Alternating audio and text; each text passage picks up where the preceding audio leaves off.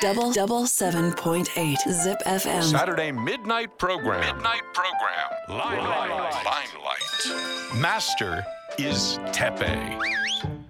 時刻は夜の11時半を回りました。こんばんはてっぺいです。毎週土曜日のこの時間は僕が1時間にわたってお送りしていくライムライト。ライムライトは舞台で使われるスポットライトのことだったりとかあとはあの各都道府県に1軒か2軒ぐらいある、あのー昔からの老舗スナック来る夢来る人と書いてライムライト。それをかけてこの番組のタイトルにしております。ゲストの方にえー過去現在そして未来という人生の舞台にえースポットライトを当てさせていただくトーク番組です。今週のゲストはこの方。皆さんこんばんは。ナビゲーターの高木梨沙です。ちょっとビビってない？超ビビってます。ちょっとビビり気味だよね。え結構ビビってます。本当に。何が何が怖いの？何が怖い？まずスタジオが暗い。ああそうですよね。このねうん。めっちゃ可愛いんですけどライブライトっていう照明もすごはい。い素敵でネオンでね。そうですよね。はい。あとなんかすごい緊張してます。なんでですか？ええー、私ゲストですか？なんかこのゲスト側の席に座ることがやっぱないから。すっごいわかるこの違和感もすごい。だから、はい。僕らってインタビュアーとしてゲストを迎えるじゃないですか,、うんうん。ゲストってこんぐらい怖いってことだよ何聞いてくんだろうとか。そういうことか。そうそうそう。っていうのを僕もなんかはいはいのゲストになった時に、あうん。ゲストってめっちゃ怖いとか思って、だからなんか最初に私はこういうもんであなたに害はないですよ、はい。アルバム聴いて好きですよとかっていうのをちゃんとアピールしとかないと向こうも、はいはいはい。こいつ大丈夫かなみたいな感じになるんだと思う。わかるでしょこのいや感じわかりますめっちゃ、えもうだっててっぺいさんにそのインタビューの極意とか今日聞いていきたいですもん。せっかくこの時間もらえるんだったら私の話なんか本当にって感じですよ。それはないですね。はい。この番組は基本的に僕がはい。来てくれたゲストの方を丸裸にしていくといううわ。お酒を飲みながら丸裸にしていくという番組なんですが、はい。今日はこの後番組がそうなんですよ。ね、はい。あるということでお酒が飲めないということで、うんうん。えーただままだは、え お酒を飲まずに丸裸にしていくっていう感なれるかな？じできると思います。いや結構厳し普い。か段ふお酒は結構。あ飲みます。あ本当。覚えてないですかてっぺ飲みましたっけ前？覚えてないですあかなんかあのジップのイベントの後。あそうそうそうそう。その時に結構あの日本酒をてっぺいさんも飲んでらっしゃって。秋酒祭りね。でその時がなんかちゃんとご挨拶したタイミングだったんですけどベロでしたよ俺。あのてっぺいですみたいな、はい。すごいあの仲良くしてくださって、はい。であのいや実はみたいな僕結婚するんですけどはい。その前に出会いたかったです。って言われてえどういうことと思って。そんなこと言ってた？いやいやあ？覚えてないですか？なんか言ったような気もしないでもって言ってたのにえうん。結婚してんじゃんと思っていろいろその辺の順序がちょっと整理しきれなかったな。まああのお相手もいらっしゃることなのでなんかすごい大変失礼ながらなんですけど。いやいやいやそうだったか。あもう覚えてなかったんですね。もうあん時もう本当にもう足の爪の先まで酒が入ってるぐらい。えだってなんか謎にめちゃめちゃ英語で話したの覚えてあます？ー覚えてないですマジですか？そうクリスさんも来て、はい。そこでなんか3人で英語トークみたいなクリスさんの英語レアですからね。いやめっちゃ使ってくんないあめちゃめちゃかっこよかったです本当に。いいあそんな声で。ことありましたね。いや覚えてない。お酒はじゃあ結構お強い普段は。あ好きです。ああそっか、はい。何飲むんですか？えー、最近は梅酒をなんかこう瓶で買って枕元に置いて。枕元に？そのまま飲んでる。おお 笑ってだいぶやばいね。それね夜中とかに一回目覚めてもう一回キュッキュッキュッとかしてゴクゴクっと飲んでまた寝るみたいとかもあったりするし。や通訳とかなやばとかしてますね。はい。せっかくなんで、はい。あのソフトドリンクの方であわかりました。乾杯をしましょう。はーい。今日はよろしくお願いしおます。願いします。乾杯。乾杯。では、えーうん。早速、まあ、現在のことについていろいろ聞いていきたいなと思うんですけど、はい。えっと、4月からは毎週金曜日の、うん。えーフライデーミュージックパズルはい。に加えて、えー月曜日から木曜日のお昼の番組、はい。オーバービュー。うん。これも始まりました。そうですね帯ってやつですね。そうです。こちらの水木を私高木梨沙がはい担当してまして。で月間がもう一人のこの春から、はい。えジップに仲間入りしたナビゲーターの郡谷ルナちゃん、はいはいはい。ルナさんと一緒にやってるんですけども。のまだお会いしてないんですけど。あそうなんですね、はい、ちょっとお会いしてみたいなえーとすごいあの声も素敵だしなんだろうなんかあのね結構聞いてるんですけど、うん。あ私も頑張ろうってすごい思います。え年も同じぐらい？年はルナちゃんが23個下だったかなあ確か。そうなんじゃあもう完全なライバル。しかも同じ帯をやるライバル、月火水木とやっててはそれはライバルって思った方がやっぱりいいんですかね。あいやーやっぱそこはもうねバチバチやってほしいですよ。そういうやっぱ競い合いがあった方がいいじゃないですか。あーそうそうですね、うん。なんかまあ確かにまあ人の放送聞くとあ自分はこういうふうに伝えたいなとかあ。ーまあそれ勉強になったりしますけどあねえ人の放送とか自分の放送とか聞く方ですか？えっと自分のはあんまりですけどあ。ー人のは結構聞きますね。で例えばですけどそれこそこの ZIP のオーディションを受ける時も女性ナビ feet. 結構聞きました。あーはいはいはいこの人がいてみたいな。あこの人。なんかみんなめっちゃ海外だなとか。あ確かになんかね、うんす英語喋る人が多かったりとか。え大丈夫かなとかって思いながら。でも最後オーディション受ける日にはなんかもうちょっと一周回って分かんなくなってはあはあ。自分の親のタイムフリーを聞くみたいな。へえやったり。じゃあそのさいろんなさ他の女性ナビゲーターを聞いててさ、いこいつは倒せるなと思った人3人教えて。絶対ない。あこいつはまず倒せるなないないないな かなかったですか？そんなないですか？ないです。怖そっかそっか。あそういうのはないんだ。ないです。はい。でもなんか好きとか、うん。あこういうことを私もやるようになりたいなとか、うんそういうなんかありますけどね。へー。うん。じゃあ名古屋にいる時間っていうのは前よりは長くなった？なりました、はあ今どんぐらいなの？水木金。水木金だ。水曜の朝来てはいはい、生放送してで番組が4時半に終わるのでうん、でまあ泊まって土曜日も過ごしてなんかライブ行ったりとかしてはいますけどね。え今さじゃあそれ以外は大阪にいてはい。大阪の、えっと、802はい FM802 でもう番組をた DJ やってます。えっと金曜日の ROCK KIDS っていうあの月木をオチケンさんが喋ってる番組のはいはいはいはい。金曜日。あへえそうなんだ。 ROCK KIDS 802リサ Lit Friday っていうのをやっててあと日曜から HOT 100をやることになって。え？この野郎。だからあじゃあもう私のライバルはてっぺいさんなのマジで？こんなことが言える日が来るなんて思わなかったです。でもすごいじゃん。だってこの僕はまあなんか変ななんかあれでなりましたけど、うん。変な理由で、うんまああのその当時の当時のあの、はい。ジップの社長とってことであのなれましたけど。え女性だったんですか？男です。でいやーそんであの、はいはいはい。だけどこの番組ね代々、うんうん。まあ、小林和也さんがやられてたりとか、東京だったらクリス・ペプラさんうんがやってたりとか、そうそうそうまあ、すごい人たちがいやるじゃないですか。その一人になったってことでしょ？やば言わないでください本当に。すごいじゃん。いやでももともとチャート番組が好きだったんですよ、うん。でそれはあのてっぺいさんもやってらっしゃった MTV 見てたりとか、はいはい。なんかこうカウントダウンされていくあのかっこよさっていうのがあってで、はい。リスナーとしてもそのカウント番組ラジオすごい好きで。いつかやってみたいなとかって思ってて本当に実現して。実現して。えじゃあ何？同じ時間にう完全に裏でやってる？私は12時3時ですね。3時間なんですけど。あそっかそっかそのはい。携帯が違うんですよね、そうなんです。あそうなんだ。えー、じゃあ何？100位からあの1時まで。あでも802の場合は基本的にはあの100から21位までネットで アップしてん。残りの20曲を一緒にカウントダウンしていく長めにかけっていう感じですね。えーはい。あそうなんだ。えー、でもちょっと802のこともすごい聞きたいんだけど、はい。どう？社内の雰囲気。社内の雰囲気？ななんで？知りたいじゃんそういうの。えあでも普通にいいですけどね。うん。なんかそれこそ DJ 同士も結構なんかこう先輩も近いというか。まあジップは遠いからね。そうそうかな。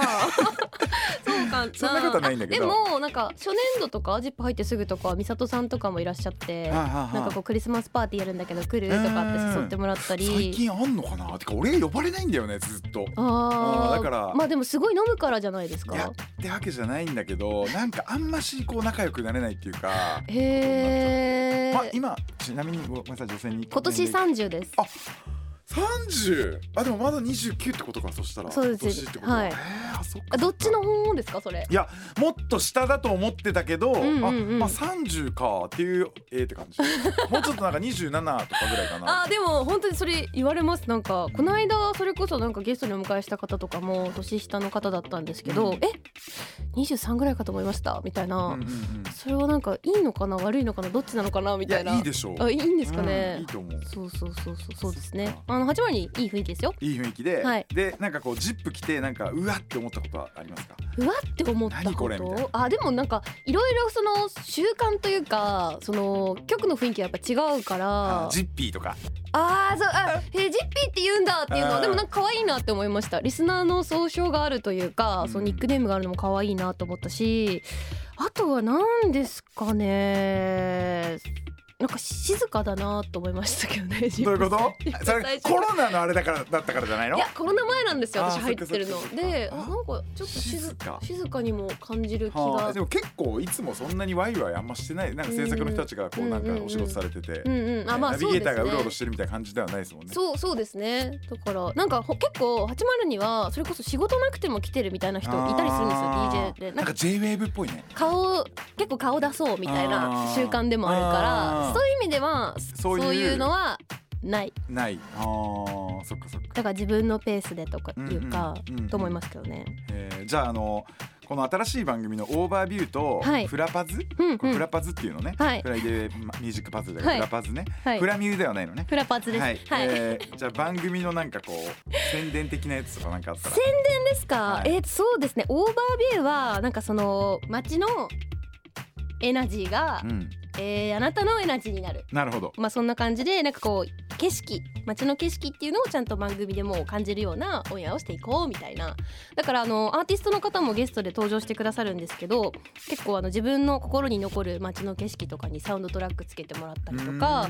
なのでなんかこうラジオってやっぱこう耳で聞いている分その目で目を閉じるとなんかいろんな情景浮かんでくると思うんですけど、まあ、そういった面がまあ浮かびやすい番組なのかなと思ったり「フライデーミュージックパズル」はもともとなんかそのパズルっていう言葉にあやかっていろんなピースが詰まった番組にしようっていう感じなので、うんうん結構自由ですねなんかもうやっぱり GP の皆さんのメッセージをもうめちゃくちゃ紹介させてもらってっていう感じでやってます。ありがとうございます。はいそれでは、えーここで一曲お届けしたいと思うので曲紹介お願いします。はい、えー、私の好きな K-POP アイドルの一曲をお届けしたいと思います。エクソテンポ Double double seven point eight Zip FM. Saturday midnight program. Midnight program. Limelight. Limelight. それではリサさんの、えー今が知れたというところで、えー続いては過去について伺っていきたいと思いますが、はいえーどんなお子ちゃま時代だったんですか？どんなお子ちゃま時代？えー、ち私っちゃい頃から可愛かったでしょもういやいやそんなことないですよ、本当に、シャキーン。もうそれ本本当当に俺これ言いましたっけ？このシャキーンの話。僕 CM 好きで見ててそれであのシャキーンの CM あったじゃないですか、はいはいはい。亀サワーズ。サワーズ、はい。あれでなんかまだ当時あれ何歳ぐらいの時？15です。ですよね。なんか制服着たなんか JK がシャキーンとか言って「うわこの子すっげえ変わった顔してて可愛いな」って僕変わった顔の人が好きなんですよ。変わってます私の顔。ちょっとなんかなんて言うんだろう。うん。あのまあオリジナルっていうか、そのはい。はい自分だけの顔じゃないですか、うん。うん。だからそういう人が好きいいなと思うんですよ。それで僕はもう僕子役ハンターって言われてて、うん。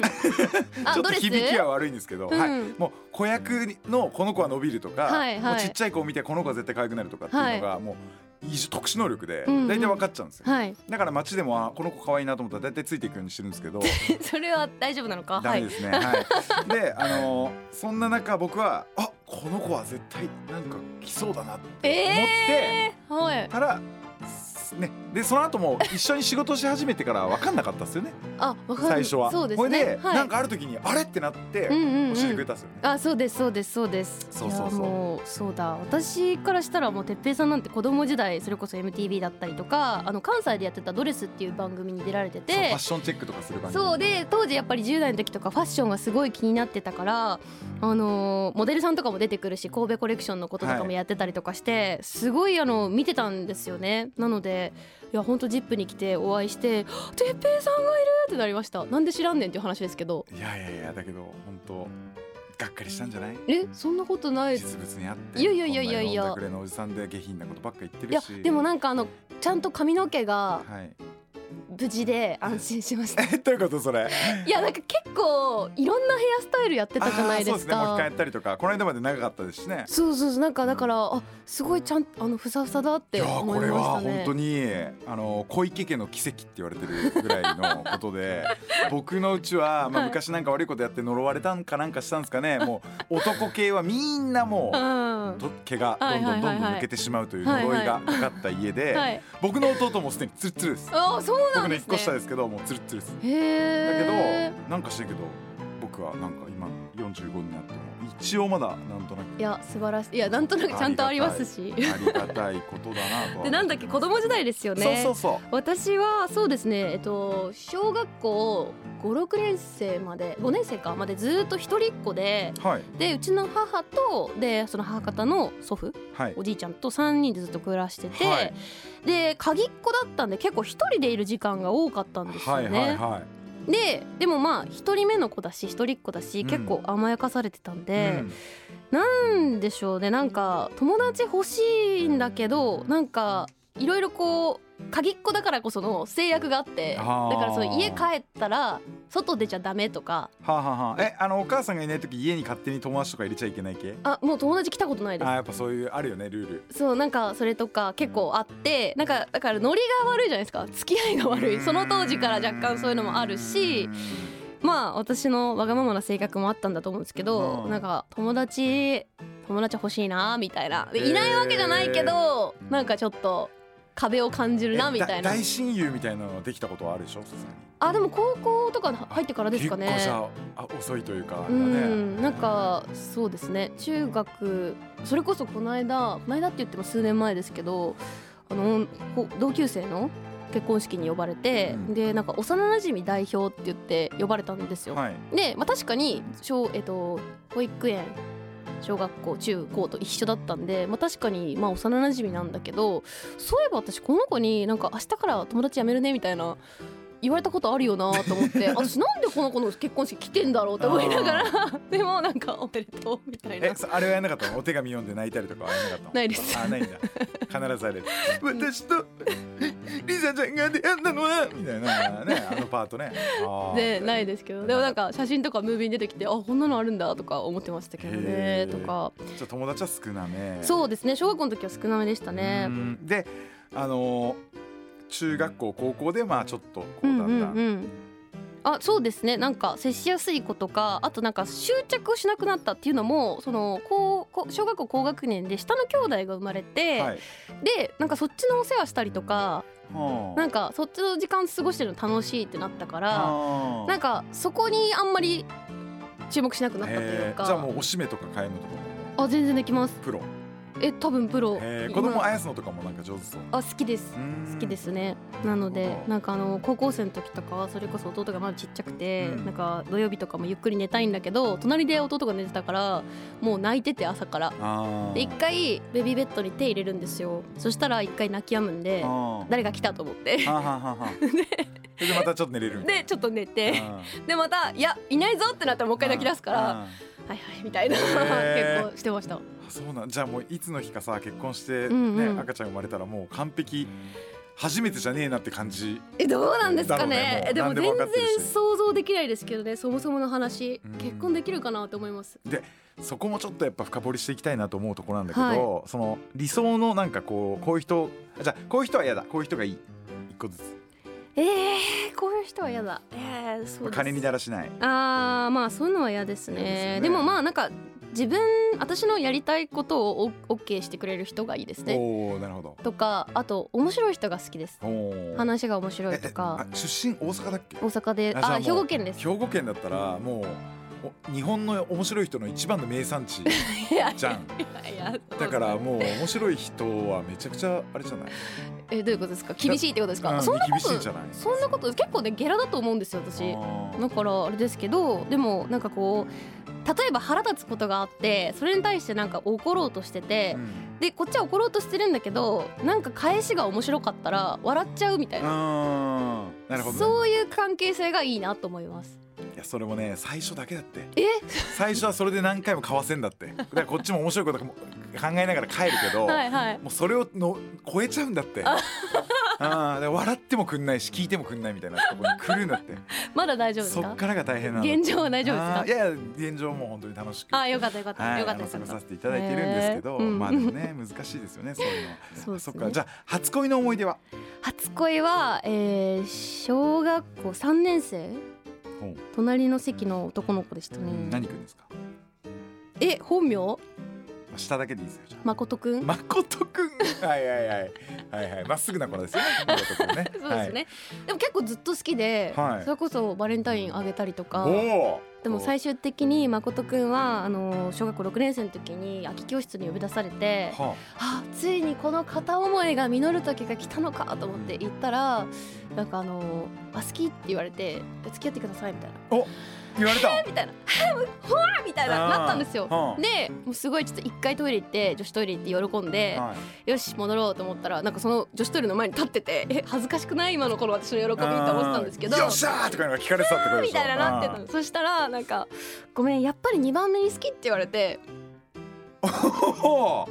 はあ。まっすぐな誠くんが。そう。だか二ら番目に好き。ほう。だ要はまっすぐなゆえにあ周りの男友達が要はちょっとからかいもあって、はいはい。なんかあいつはお前のことずっと好きなんだから、うん。なんか彼女にしておいたらいいじゃんみたいな。もうなんか誰かいたらしいんですけどあ誠くんは。そう誠くんは。でも誠くんの中ではいやもうなんかちょっと申し訳ない気持ちもあったんでしょうね本当に残酷よね。いや本当にそう子供って時としてすごく残酷よね。そうそうです。本当に。もうだから弟にはそれだけは絶対やんなって言ってるんですけどね。まあそれだけじゃないけど、いや俺それいいのの逆バージョンで、うん。なんかあの大人になってからそうでもないですけど、はい。小さい頃幼稚園小学校とかめちゃモテたんですよ、うん。もうなんかもう活発だし、はい。なんか「えー!」みたいな何でも言うし、うんうんうん。それで幼稚園時代、うん。あの女の女が4人いて それでそのうちの1人の女の子はい。は、えっと上履きを出す女っていう女がいました。外に行く時にちょ中に出る時にこう俺の靴を出す女がいたっていうぐらいでそれを言ってました本人に「お前は靴を出す女だ」ってへえあじゃあ結構俺様なんですか？お家では。あの全くあその時は、まあ、モテたんで勢いもあったまあんで、そっかそっか。何も怖くなかったですけ当時はどもう今はもう本当に全てが怖いんで もう本当にずっと地雷原を歩くねこう歩き続けるっていうのがやっぱ結婚生活だと思うんで。へえあでも私結構家の中だったら割とちょっとルーズなとこ多いかもしれないですね。あそうですかだしわがままだしど。なんかそのルーズさが合うっていうのは結構僕はすごい大事だと思ってて。なんかその前にもこの番組でも言ったんですけど、うん。なんかその愛子さんの時にも言ってたけど、はい聞きました。なんかそのだらしないとこはお互いだらしなくてお互いのだらしないとこをなんか別に何とも思わないっていう状態が俺は結構いいなって思ってたりはするし。まあ、あとは僕はもう基本的にわがまま言ってほしいタイプなんですよ。で一番嫌いなのが、はいあの相手も長女とかで、はい。で俺も長男じゃないですか、はいはいはいそのなんかこの気使っちゃう。そうなんですよで測り合うんですよでこのわがままは通るけど、うんうんうんうんこれはこうだろうなとかっていうのを先に考えちゃうのがはい。ちょっとやっぱ癖でああるんだと思うんですね。だからこれいい？みたいな感じで言われると、うんうんなんかうわこいつのわがまま聞きがいねえなとか思っちゃうんですよ。でやっぱ下兄弟の下とかが言ってくるわがままとか、うんうんうんわがままな人が言ってくるわがままってうんうんめちゃくちゃですからね。え？みあーたいなそんなことできるわけないじゃんみたいなこととか平気で言ってくるじゃん。はいはいはいはい。そういう方が僕はあのわがままそういうわがままを聞くのが好きです。いやでもなんかだからうまくいかなかったのかなとあれかやっぱ思いますね。その話ちょっと聞いていこうかしら。えーっとわがままを言っちゃってそうですね。それで向こうが？お相手もあの長男で、はいはいはい。まあでもそうですね。なんかいろんな迷惑をかけ、そしてあの結構送り迎えしてもらってました。ああまあでも送り迎えなんてさ別にそんなね。いや結構送り迎えしてもあらってました。本当。まあ風呂掃除みたいなもんでしょ。いやいやうん、比重的には。そんな わかんない。俺送り迎えしたことないからわかんないんだけど。ねちょっと風呂掃除やってみたいな、うん。はーいみたいな、うんあんな感じじゃないの、迎え来てみたいな。あ行くわみたいな。いやまあでもそうかもしれないですね。でなんか申し訳ないとは思ってるんですよ。だからその探るじゃないけど、うん。なんかいやこう言ったらちょっと嫌かもしれんけどでもなんかあの迎えてほしいなみたいいやな。そこももうなんかいっそのことを、うん。なんかもう変な男につけられてる。今すぐ来てみたいなやつとかやっちゃえばいいのに全然やっちゃえばいいのに、うん、なるほどその手があったか。そうそう。でふとこうやって走ってさ、はいはいはいはい。で彼氏がパッて来て大丈夫かったら、うん。こっち向いてシャキーン オチまで完璧。さあ素晴らしい。そんぐらいやる。確かにね。そうそうですね。らそんぐらいなんかわがまま言うんだったらもうしっかり言ってほしいけどうんただそれがなんだろうな。同じわがままのルーティンが俺はあんま好きじゃないかもえー、あえどういうことですか？だから今みたいなはいはいはい。迎えに来て迎えに来て迎えに来て迎えに来てだとはいはいはないんかわがまま聞きがいがないっていうか。あーで同じえそういうのもあるんですか？ありますあります。むずっ。こっちはもう本当わがまま聞聞くのメインでやってきこっちてるんで。からしたらすごいシンプルじゃんと思いますけどいやいやなんだけど、はい。もっといろんなわなんかジャンルのいろんなタイプのわがまま入ってほしい。へえ同じわがままはいはいまたそれねみたいになっちゃうから、うんうんうんうんマンネリ化しちゃうバリエーションが必要なんですね。そうそうそう。だからいろんなタイプのはいはいはい。難しいわがままとか小さなわがままとかをやっぱ聞きたいっていうのはあるかもしれないね。なるほど、うん。勉強になります。はい。はい。じゃあ、はい。えー、リサさんが好きな時代に戻れるとしたらはい。いつの時代に戻りたいですか？好きな時代ね。そうですね。うーん時代かでも本当になんか私年末に戻りたくて、はい。だから時代じゃないじゃんっていう話なんですけ年ど末っていうのはいつの年末？この本当つい最近の年末。ほうほうほなんか正直今が一番ハッピーだと思ってて私自身で言うと。まあ今が一番。そうですね。そりゃそうでしょょうジップホットワンハンドレッドじゃなくて。いやなんか仕事の面で言うと私個人は本当にすごいハッピーだし、うん。言ったら自分で食っていけるようになって家族もある程度養ってて。ああいい。かっこいいかっこいい。ところまでうん。もうなんかやっと来れたなっていう風に。ねそれが夢っていうかまあうん。それはね、だって目標にしてたことだから。なんかご飯食べれるようになったのも正直 DJ になってからだから結構やっぱしんどい時期も多かったしそういう面ではすごいあの充実してるんですけど、うん。じゃあこういう世界に、まあ、表に出ることに興味を持ったのはいつぐらいなんですか？あでも子供の頃ですね。もともとうちの母が子供服がすごい好きでなんかいろいろ着せてくれてて、うん。まあ一人っ子だったっていうこともあるんですけどでそれでなんかこうファッションショーたくさん買ったらよかったらあああるあるあるある。なあそこがもうきっかけですね。でなんかこうポーズ取ったりとかうん可愛い格好してみたいな可愛いって言われてみたいなのが楽しいっていうところからなんかうちの祖母がすごいなんかそういうお芝居とか好きな人だったんですよ。はあ。で「いやりさちゃんやるんだったらやったらいいじゃない」とかって言ってなんかちょっと軽く大阪で事務所入ったりとかしてへーあじゃ小さい頃から。そうですね。小学校とかからですかね。で中学校2年生の時に今の事務所に入って。はいそうそれからなんかこう結構割と頑張ろうといううんか、うんうん。積極的にやるようになりましたね。でラジオの DJ になろうっていうなんかなりたいって思ったのはどういうところかラジオもともと聞いてて、うん。でそれこそ音楽もすごい好きだったからなんかこう自分が運転するようになってまたより聞くようになって、うんで20代前半ずっと TSUTAYA で4年間ぐらいバイトしてたんですけどそこを辞めたんですよ。辞めてでなんかこう結構もうその時点で大阪だったら802とか結構意識しててよく聞いてたらあの DJ の中島ひろとさんが一般で募集してるんでねみたいなことをオンエアでおっしゃってて。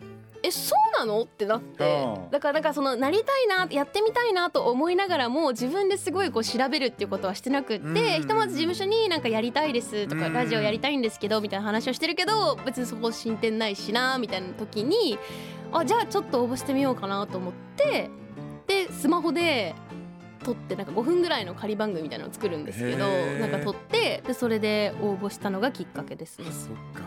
じゃあえっとその思い出の曲はそうですね。あの私のラジオの DJ になってる、まあ、経緯でもあるんですけどもともとその私の好きな祖父と一緒に車でラジオを聞いていてでその時に流れてたのが結構カーペンターズでなのでちょっと優しいこの曲にしたいと思いますカーペンターズで Close to You Double double seven point eight Zip FM. Saturday midnight program. Midnight program.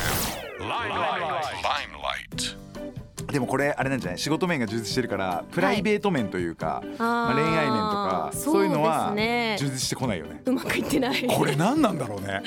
めっちゃあるよね。いや本当になんかでもこういうもんなのかなって思うようにしてしてますけどね。本当にそういうもんで、うん。仕事がうまくいってる時って本当に恋愛うまくいかないし、うん。恋愛うまくいってる時って本当に仕事がうまくいってない時だあーまあそれは確かにその俺今まではどっちかしかなかかった気がする。なんか両方どう上手にできないんですかねできないでしょだあとなんか優先できないその恋人ああー。ってのもあー。あー仕事があるからね、後回しにしちゃう。僕いつもあの本当で恋愛中は仕事いつ辞めようかなって思ってますよ。えー、もう本当に。あでもそれだけ相手のことが好きだ。うそれぐらいいもうなんかしたいじゃないですか。特に最初はさ燃え上がってるから。ああもう仕事辞めてもう今日も明日仕事なかったら明日も会えたのになあとか。全然それないですね。あなんか逆にちょっとなんか好きな人ができて浮き足立ってる時の方がなんか「あ綺麗になった？最近」とか言われるからなんか一つのスパイスぐらい。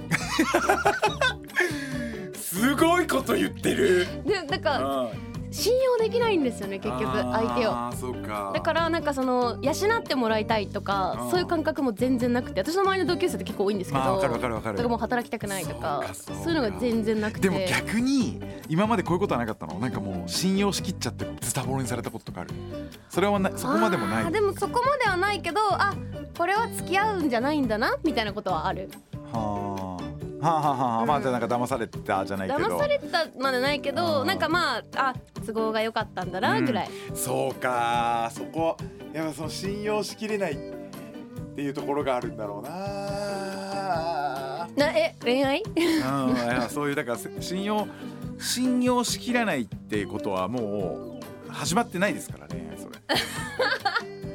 はい。深いマスター、はい、信用しきったところからがスタートしてるんですかだからその辺のお互いがなんかその自分の逃げ道を作り合って一緒にいるだけの関係っていうのは別にねいつか終わってしまうしそうですね。恋愛でも何でもないと思うんで。やっぱりなんかもじゃあ私誰とも付き合ってないのかもしれない。ですよ。そうなんですよ。バージンですバージン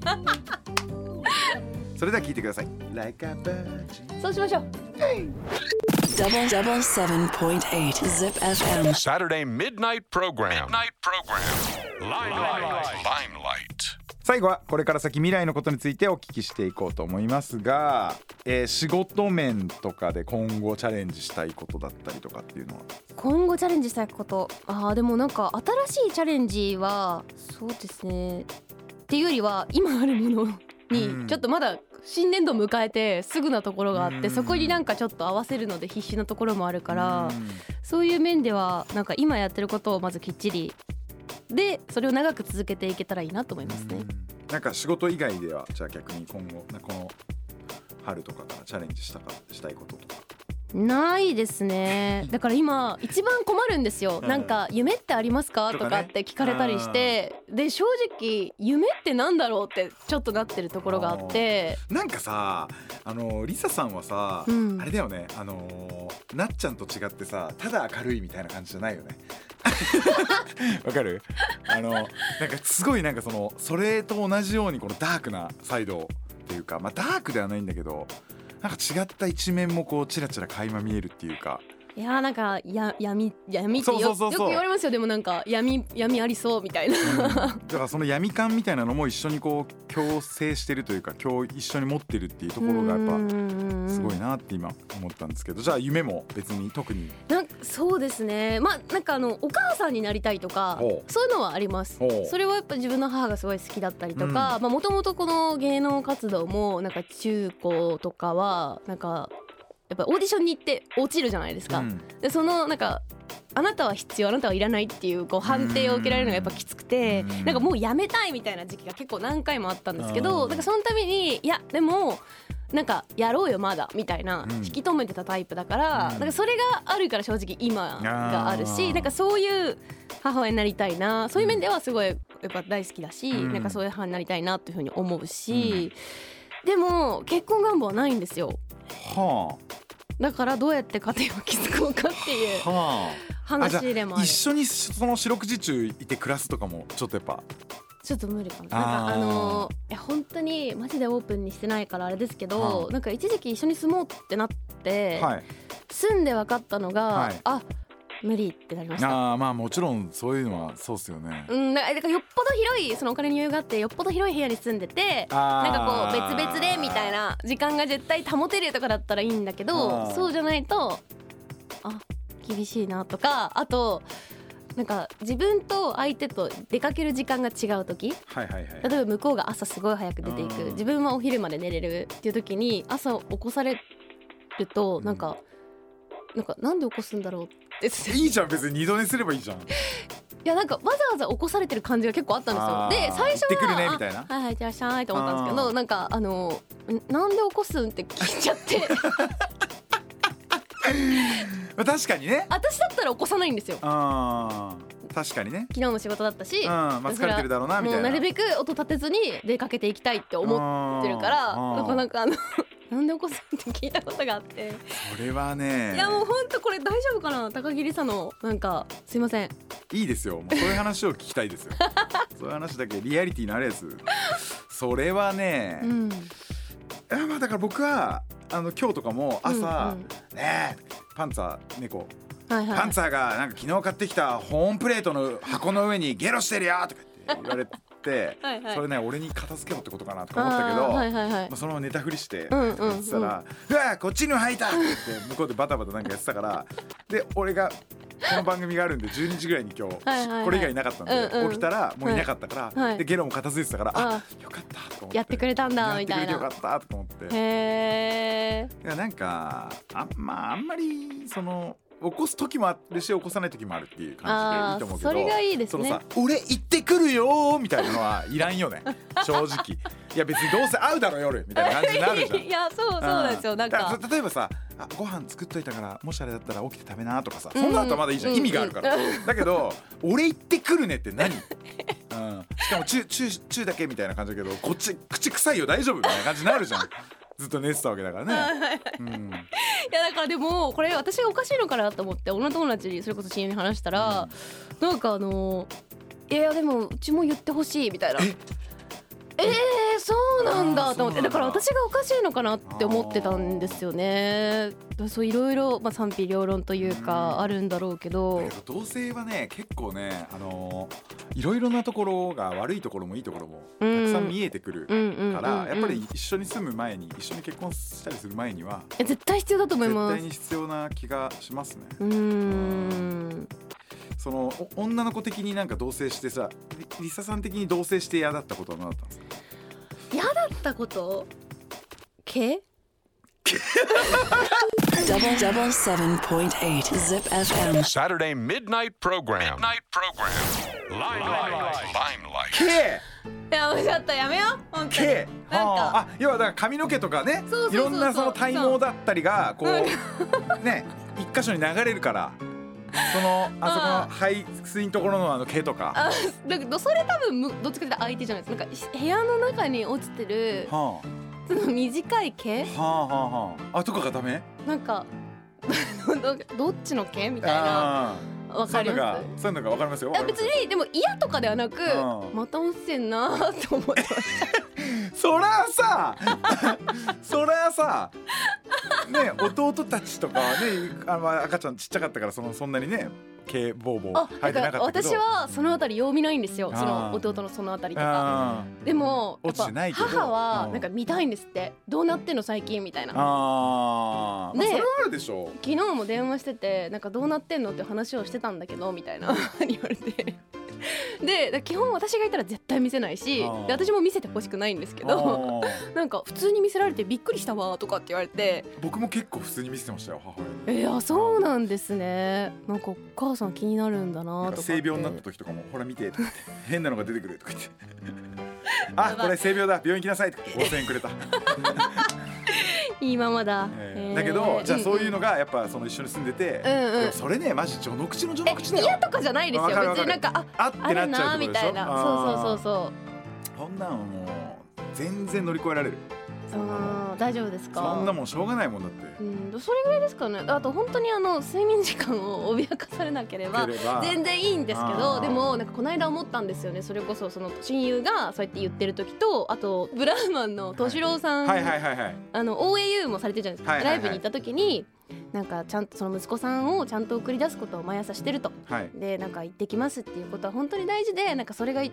回できなかった時になんかちょっといろいろ大変なことがあってみたいなうん。本当にもうなんかおまじ血相を書いたみたいな話をされててあやっぱり行ってきますは言わなきゃいけないんだってその時に思いましたそうだね。行ってきますお帰りの間に何が起こるか分からないからね。そうそうそう、ん。なんかそう思うとはーんと思ったんですけどうん。はーんって言ったらなんかあんま響いてないみたいになるけどそうですねうーん。まあでもいろいろありますよ。男側からも言いたいこといっぱいありますよ。なんだろう逆になんかないんですか？そういうなんか何が嫌だったみたいな。まあでももうご結婚されてますからねなんかね、あのなんか男としてのこれ尊厳なのかな、まあ、うん男女みたいな話すると今こういうジェンダーのこういう時代だからあんまあれなんだけど、パンツ畳んでる時になんかすげえ虚しい気持ちになる、誰の？女のあのその女性のパンツをなんかもあうどうやって引っ掛けたらいいかもわかんないしでなんかそえれ選択するをんですか？もちろんその自分がね、はいはいはいはいる時はやるけど、うん。なんなんだろうなそのあの自分がいつか手に入れたいと思ってた宝みたいに思ってるものが、パンティあ はい。みたいなものがなんかもう当たり前に選択されてなんかそのそれをなんかこう引っ掛けて干したりとかしてるっていう自分にうん。なんかこうなんかななんかがっかりしてしまうというか。あなんか素晴らいしいものであったのに 結局はまあ普通のプロダクツ要はねどっかで誰かがね工場で作ってで全然そのミスティカルでもマジカルでもファンタジックでもなくてなんかシンプルな布。そうそうそう小さな布だったんだなってことに気づいてしまう瞬間とかになんかあやっぱ同性ってこういうとこ怖いなって昔思ったことあったしああとはあの便座を上げないじゃないですかーうんうんうん女性って上げるチャンスないじゃないですか。はいはいはいはいだからもう便座の裏がめちゃくちゃ汚い時とかあるのね。うん、でこっちは便座上げて上げるから上げた瞬間にうわ汚ねえみたいな。うん、これ便座の裏掃除したことねえだろみたいな。あーでも確かに言われてみるとそうかもしれないね。っていうことがあったり、まあこれはまあ同性というよりはまあ女性の家に行った時とかっていうことが多いかもしれないですけど、でもまあまあ。そういういろんななんか男女間のギャップでの幻滅みたいなところあるかもしれないんですが、うそんなこと言ってたら本当にね一生誰とも暮らせませんよ。いやなんかコロナもあって本当に出会いもねなかったしなとか思いつつだから今年はちゃんとあの外に出ようと思ってます。そうだね でなんか夢について結局なんかいい話全然ないなと思ったんですけど、うんさっきさっきちょっとまあ家族の家族と一緒に住んでるんですよ。うん。でなんかあの実家っていうと結構そのなんて言うんですかあ実家なんだみたいなあ言う人わかります？あわかるわかるわかるわかる。でなんかあの全然そういう実家じゃないんですよ正直。あの私がローン組んでるし、そうだね。うん、そこに行くまでの話はもういっぱいあるから割愛しますけどうん。そのローン組んでるしうん。あの仕送りもしてるしうん。高校にも行かせてるしね。もうあの言わないだけでうん。いや大変なんだよ本当。みたいな。うんそうだよね。なんか実家ってさそうなんかお前今めただろみたいな。実家いいねみたいな。いやそういうんじゃないんでみたいないう結構あってうん。そう。ででもなんかその自分よりも弟とかそっちの年の子の方がやっぱりこうやりたいことが明確にあってそれを頑張りたいみたいな。でそこにはやっぱ協力してるわけでうんなんかその夢が叶ったらいいなっていうのがうんどっちかっていうと自分の今のモチベーションだったりしますね。なんかそこを応援してだから推しうん。推しみたいな感じでもありあま弟たちが。す欲しい。はいうん。えー、めっちゃいいじゃん。だからなんかそういうこともあってのあれなのかもね。その自分のそういうまあその恋愛面だったりだったりねこういう風になってる場合じゃねえみたいな。彼氏はいつも3番手。あーっていうのがあるんだろうね。仕事家族彼氏うん。みたいな。感じですね。では今日のゲストは高木梨沙さんでしたはいありがとうございました。ありがとうございました。どうでしたか？初めてのご来店いただきましたいやもうこんな緊張したことないです本当に。そんな。あの今度私がいろいろお話聞かせてください。僕にですか？えー、私が丸裸にしたいところですね。いやーもう怖い。ライムライト今日のゲストは高木梨沙さんでした。Double double seven point eight Zip FM. Saturday midnight program. Midnight program. Limelight. Limelight.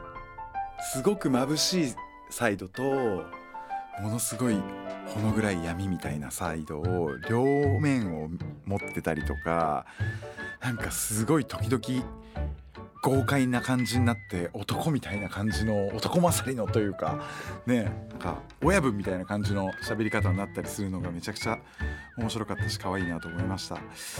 ぜひこれあの次回は、えー泥酔ではい。そんなリサさんが見てみたいですね。ということで、えー今日の収録はここまでです。また、ライムライトはポッドキャストで過去の放送も配信していきます。エピソードの配信は毎週土曜日。聞き逃した方、もう一度聞きたい方は、ぜひ ZIPFM ポッドキャストからライムライト聞いてみてください。来週はどんなお客様が遊びに来てくれるんでしょうか？ライムライト今夜はそろそろ閉店ですガラガラガッシャンまた来週 It's a great idea. It's all about the music. Music. I guess the greatest thing in the whole world. I like how I never hear the same thing on the radio. So it's always different. It's always different. so it's different. Oh, It's a great idea. It's all about the music. I like, like, like, like. Music. I would play Music. and I would play. Music. Zip FM. Limelight. Limelight.